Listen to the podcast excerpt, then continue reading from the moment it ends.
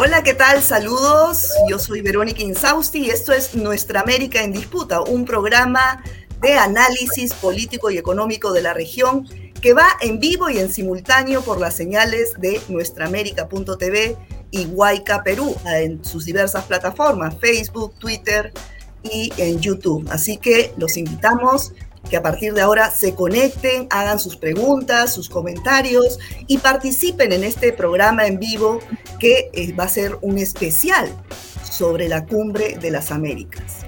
Esta cumbre que está en pleno desarrollo, pues se le ha llamado cumbre de la exclusión, cumbre del fracaso, en fin, y es que pues Estados Unidos como país anfitrión, eh, sabemos pues que decidió no invitar a Cuba, Venezuela y Nicaragua, y esto eh, tomó, pues, eh, fue tomado de una manera, eh, digamos, este, la reacción de muchos presidentes, sobre todo el gran ausente de esto, López Obrador, el presidente de México, Xiomara Castro en Honduras, el presidente de Guatemala, de El Salvador, el de Bolivia y los países del CARICOM, decidieron no asistir a esta cumbre en rechazo a la política norteamericana. Ahora, con esto, pues esto eh, se ha convertido en una gran humillación para Estados Unidos, una gran humillación diplomática. Esto no tiene precedentes. No, no, hemos visto una eh, situación de esta eh, magnitud. Hay un definitivamente mapa geopolítico que ha cambiado desde hace ya unos años en Latinoamérica y el Caribe. Y bueno, vamos a conversar sobre este tema con el ex canciller eh, eh, escritor, sociólogo Héctor Béjar. Muchas gracias, don Héctor, por participar en el programa. Eh, muchas gracias por invitarme y les deseo el mejor de los éxitos en este nuevo programa de wi Muy bien, muy bien, don Héctor. Bueno, para empezar, ¿considera pues que, que, esta cumbre se ha convertido en una gran humillación diplomática para Estados Unidos? Sí, creo que sí, si comparamos esta cumbre con la primera porque la primera cumbre, en realidad la primera después de la globalización, porque la primera es antes, mucho antes, ¿no es cierto? Eh, Punta del Este, y eso es otra historia, los años 60. Pero eh, en la primera de la época de la globalización se inicia prácticamente la globalización. La convoca Clinton inmediatamente después de la caída, pocos años después de la caída de la Unión Soviética, el muro de Berlín, la guerra de Yugoslavia. Entonces, fue un intento de la administración Clinton de volver a poner eh, América para los americanos, como ha dicho alguien ayer. Entonces, como ha dicho el presidente Castillo ayer, pero el presidente Castillo sabía lo que decía, yo creo que no, pero había que denunciar al que le hizo el guion. América para los norteamericanos, porque como sabemos, eh, los norteamericanos sin ningún derecho se han adjudicado el nombre exclusivo y excluyente de americanos. Y, y esto se mantiene a la cumbre de las Américas porque eh, esta, esta, cumbre de, Clinton eh, fue, y no fue casual, convocada en aquella época, pero también fracasó en términos de que no tuvo los resultados que quiso y eso se repitió mucho más cuando la propuesta de Clinton, que fue el ALCA, la Alianza ¿no? Latinoamericana para el Comercio, para el, Libre Comercio en las Américas, volvió a fracasar cuando fue elegido Chávez. Entonces, en realidad, podría decirse que esta cumbre es un fracaso más. Y según el bolero, bueno, un fracaso más que importa para América Latina, pero para Biden supongo que importará mucho en este periodo preelectoral en Estados Unidos. Pero bueno, pero más allá del, de un fracaso más, como usted considera, eh, yo he visto que es la primera vez que, presidentes de Latinoamérica, ocho, han decidido no ir por una política eh, ideológica de Estados Unidos, ¿no? Es primera vez que se, que se le ponen enfrente y dicen, no, ¿sabe qué? No nos parece, no vamos. ¿no? El gran ausente López Obrador precisamente el país que ha proclamado el fin de las ideologías, recuerda usted el famoso libro sobre el fin de las ideologías, resulta que ahora es el primer ideólogo del mundo, porque se permite separar a los que están de acuerdo con él de los que no están de acuerdo con él, apropiándose repito, de las Américas. Y la falta de concurrencia de los presidentes de El Salvador, de Guatemala, de la presidenta de Honduras, del de México y las declaraciones muy firmes de los países del Caribe de habla inglesa, ¿no? Dejan por los suelos el, prestigio de la administración eh, Biden y de la política general de los Estados Unidos en América Latina. Y yo creo que señalan el fin, precisamente, ¿no? Porque ya Estados Unidos en América Latina significa cada vez menos. Ahora, eh, eh, hay eh, los presidentes que usted menciona que, decidieron no asistir, pero hay otros que también han puesto una posición crítica, como Boric o Fernández, pero sí están ahí, ¿no? Ahora a, Fernández, Nicolás Maduro le dijo abiertamente en, un, en una transmisión que esperaba que él como presidente de la CELAC, pues llevar a la voz de protesta eh, en esta cumbre, que iba a ser la, representante, digamos, de los ausentes, y que también eh, le solicitaba que convocara urgente a, una reunión, a una cumbre CELAC, ¿no? con los 33 países miembros de América Latina y el Caribe. Ahora, ¿usted cree que eh, Fernández, con la posición, los problemas políticos, económicos, el tema con el FMI, en fin, eh, va a tomar una posición al respecto. ¿Cuál cree que vaya a ser el, rol del presidente argentino en esta Pues eh, ya la tomó, porque Fernández ciertamente está en una, hace una presidencia muy débil. Argentina fue dejada por Macri a propósito de una situación de subordinación al Fondo Monetario Internacional. Tiene una inmensa deuda prácticamente impagable que está intentando pagar y entonces en esas condiciones económicas eh, Fernández no tiene mucha fortaleza política, pero no obstante eso ha hecho varias declaraciones manifestando de alguna manera su desacuerdo con la exclusión y las últimas fueron antes de las declaraciones de Maduro, diciendo que él iría a la cumbre, pero iría informándose con los presidentes excluidos. De manera que efectivamente es no sé si puede ser visto como un delegado de los excluidos, pero algo dirá en el seno de la Cumbre de las Américas. Y por, otra parte, Boric ya declaró también su desacuerdo con que hay exclusiones.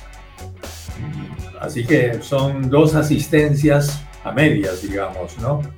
Eh, no, no subordinadas, como se acostumbraba, a la política norteamericana.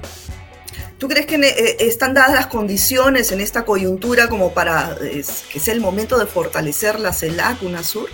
Pero por supuesto, eso habíamos tratado de hacer eh, desde el gobierno de Castillo al comienzo, en julio, agosto del año pasado.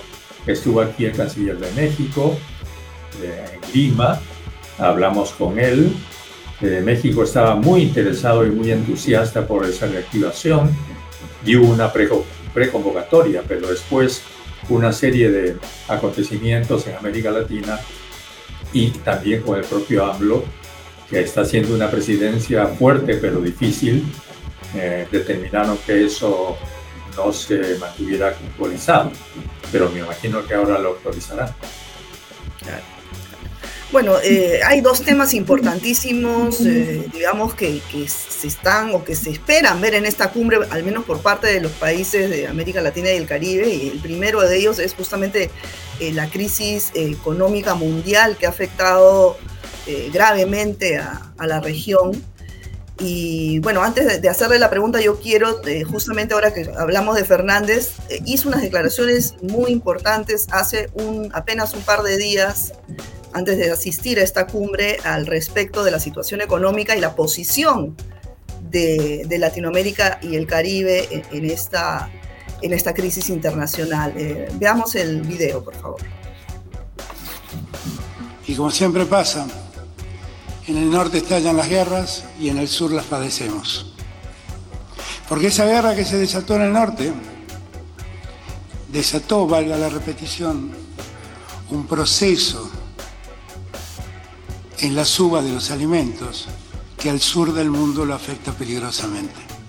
Uno mira ese cuadro y puede ver el mundo del presente. El norte arriba explotando bombas, matando gente, disputándose el poder. Y el sur abajo, sufriendo la precariedad, la carencia, el hambre. ¿Cuánto tiempo más el sur va a seguir soportando esa realidad? ¿Cuánto tiempo más el sur va a ser un testigo pasivo de un mundo que nos dijeron que se había globalizado, pero donde el sur no es parte? Solo mira. Bueno, no sé eh, cuál es su opinión al respecto. Bueno, pues mi opinión, yo creo que el sur dejó de mirar hace un buen rato. Y toda esta, esta guerra, desgraciadamente, estamos, podemos, tenemos que hablar de la guerra, eh, ha movilizado ya la independencia de, grandes países como India, como China, eh, como Pakistán, como Turquía. Eh, Erdogan acaba de estar también con Maduro.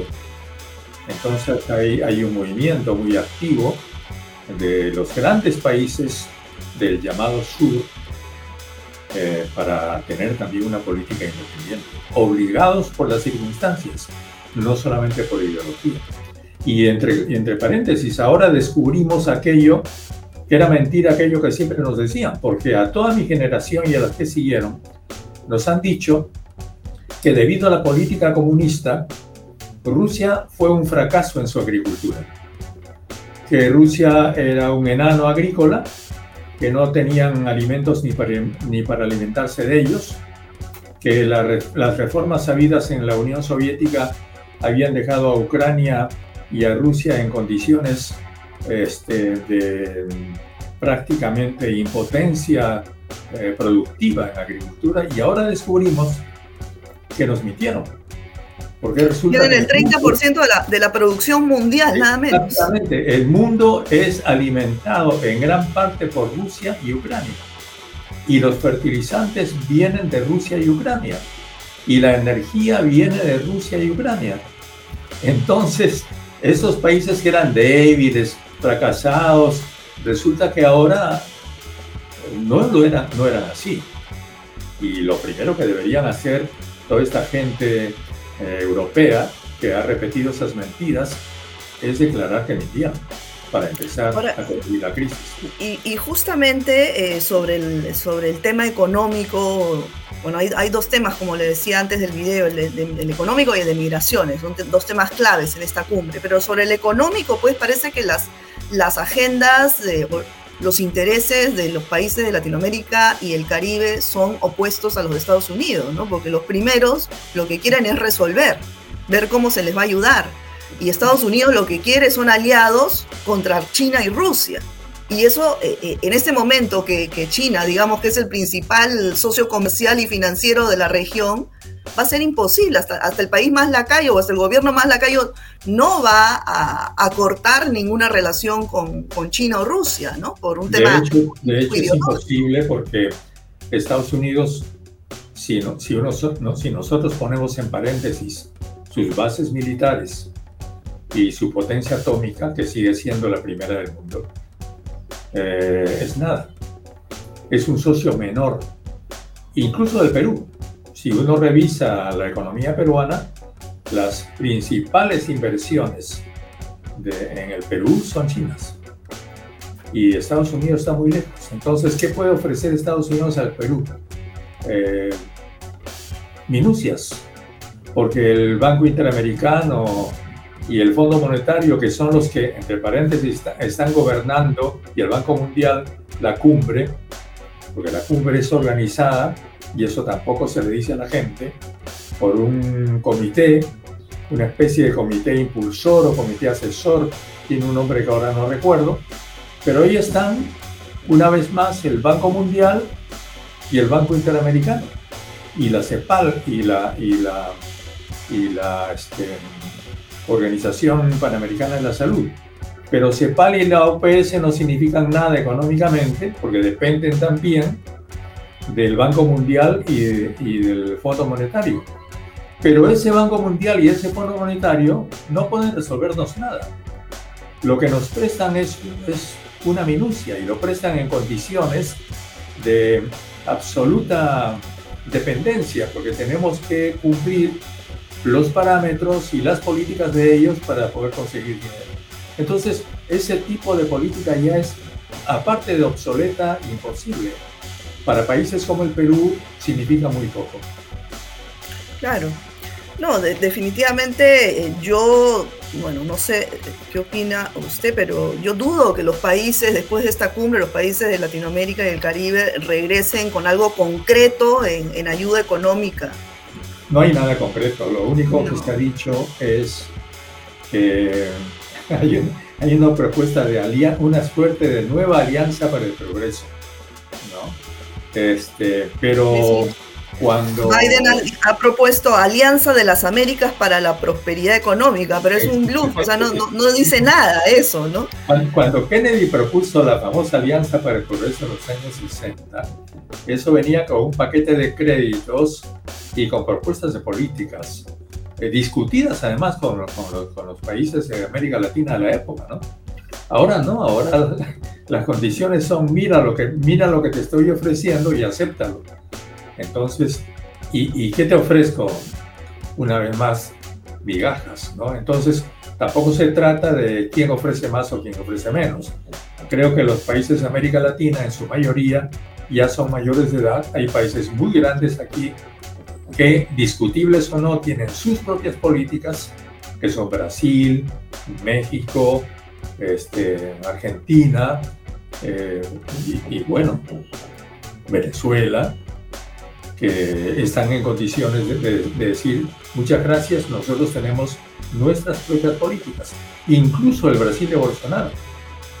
En la práctica, claro, Bolsonaro está yendo a la cumbre, pero su política exterior, visto, visto los problemas de la pandemia, es una política que no tiene que ver nada con las sanciones. Y él mantiene relaciones con Rusia y está comprando fertilizantes de Rusia en grandes cantidades a pesar de las sanciones. Sí, no, definitivamente esta cumbre deja en evidencia una vez más que estamos en un mundo multipolar, ¿no?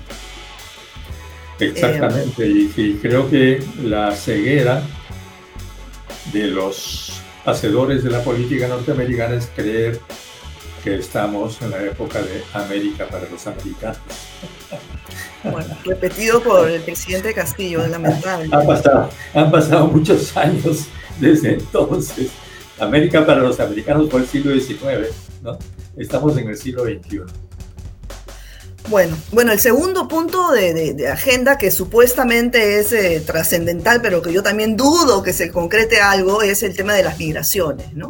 Pero ¿cómo se va a concretar cuando solamente el año pasado Estados Unidos ha expulsado a 300.000 centroamericanos en un año con las políticas de criminalización que tiene? Entonces, eh, ¿cree que en este punto pueda lograrse algo, quizás algún... que, se humanicen más este tipo de, de medidas eh, desde los Estados Unidos? Muy difícil porque una vez más Estados Unidos es víctima de sus propias mentiras, porque a lo largo de muchos años nos han hablado del sueño americano. Entonces, llegas a Estados Unidos y si eres una persona inteligente, medianamente y con ánimo de trabajo, puedes llegar a ser millonario. ¿no? Es lo que nos han dicho desde el siglo XIX pero resulta que si vas a Estados Unidos vas a encontrar a millones de gente viviendo en la calle, una pobreza tremenda y ciertamente hay riqueza, ¿no? Pero para los ricos. Y hay una concentración de la riqueza cada vez mayor. Y hay una pobreza cultural, excepto la inteligencia norteamericana, que sí es muy respetable, pero la, la élite inteligente norteamericana es muy pequeña comparada con todo el país. Entonces es un país que puede ofrecerte muy poco pero su atracción, fruto de esa vieja leyenda, y además de la situación calamitosa en que las propias políticas norteamericanas y de los gobiernos pro-norteamericanos han dejado a nuestros pueblos, han producido esa situación. Entonces, en vez de conversar sobre esto desde las raíces, Estados Unidos quiere que eh, México sea una barrera para la migración, que sea el primer muro, ¿no es cierto? El primer, el primer muro para, llegar a Estados Unidos, eh, Estados Unidos quiere que esté en México. Y el anterior muro, y eso lo dijo este, Trump muy claramente, el campo de concentración para los que quieren llegar a Estados Unidos y son capturados en ese intento, debe estar en Guatemala, El Salvador este, y Honduras. Bueno, una cosa es lo que quieran y otra cosa es lo que puedan hacer, ¿no? Porque ya no, no tienen mucho, mucho poder sobre, Eso es sobre la región, ¿no? Y Están totalmente debilitados. Nos da una idea de que el deterioro económico, no solo, el deterioro de Estados Unidos no solamente es económico, es, un, es una pobreza intelectual muy grande, una, una incapacidad de comprensión de la realidad mundial y de su propia ubicación en la nueva situación mundial realmente dramática, que puede ser trágica para su propio país. Ahora, en paralelo se está realizando en Los Ángeles la cumbre de los pueblos, ¿no? Eh, bajo el lema eh, democracia para quién, ¿no? O según quién. Eh, claro, según los Estados Unidos, pues la democracia, no sé, pues son, este, incluye las violaciones de derechos humanos en todo el mundo con carta blanca. Entonces, ¿de qué democracia estamos hablando? Hoy en día, eh, ¿no cree usted que eh, el término democracia está prostituido? Bueno, pues la, mm, política de los Estados Unidos es, hablamos, pero solo con las democracias. Ahora, claro, las democracias según la definición norteamericana. Pero ellos no han sido leales a su propia definición, porque en las anteriores cumbres, la primera y la segunda, han estado las dictaduras. Incluso Pinochet, incluso, y qué dictaduras, ¿no? Incluso este, la dictadura eh, este, argentina, ¿no? que fue una dictadura asesina como la de Pinochet, ellos han tenido un diálogo con Estados Unidos. El propio Kissinger ha ido a visitar varias veces personalmente a Pinochet. Entonces, los, los únicos que quisieron convertir esto en una política sincera fueron allá por los años 60, Betancourt y Acción Democrática de Venezuela, cuando plantearon la doctrina Betancourt es decir, que ahora sí, solo con las democracias, pero, pero en aquella época las democracias eran muy pocas en América Latina. Y además, la otra parte del asunto es, perdón, si uno lee a los teóricos más elementales de los Estados Unidos, ellos, todos ellos coinciden en decir que hace tiempo que la democracia acabó en Estados Unidos. Lo que ahora es ahí es una, es un gobierno de las, de las corporaciones. Y, eh, y, el Parlamento norteamericano y los partidos norteamericanos son agentes subvencionados por las corporaciones. Pero eso también se transmite en, la guerra Rusia-Ucrania, ¿no? Es una guerra económica también, que, que, manejada por las corporaciones transnacionales. Y, por, y, por, último, ¿qué hace esta democracia pidiendo este, que le manden a Sánchez? que es la mayor representación mundial de la libertad de investigación periodística y de expresión. ¿Qué hacen sosteniendo Guantánamo?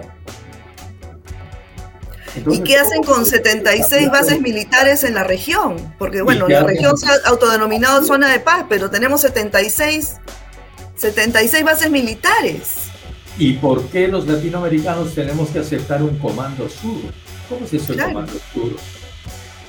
Comando Sur será para los Estados Unidos, para Los Ángeles, para Florida, pero para América.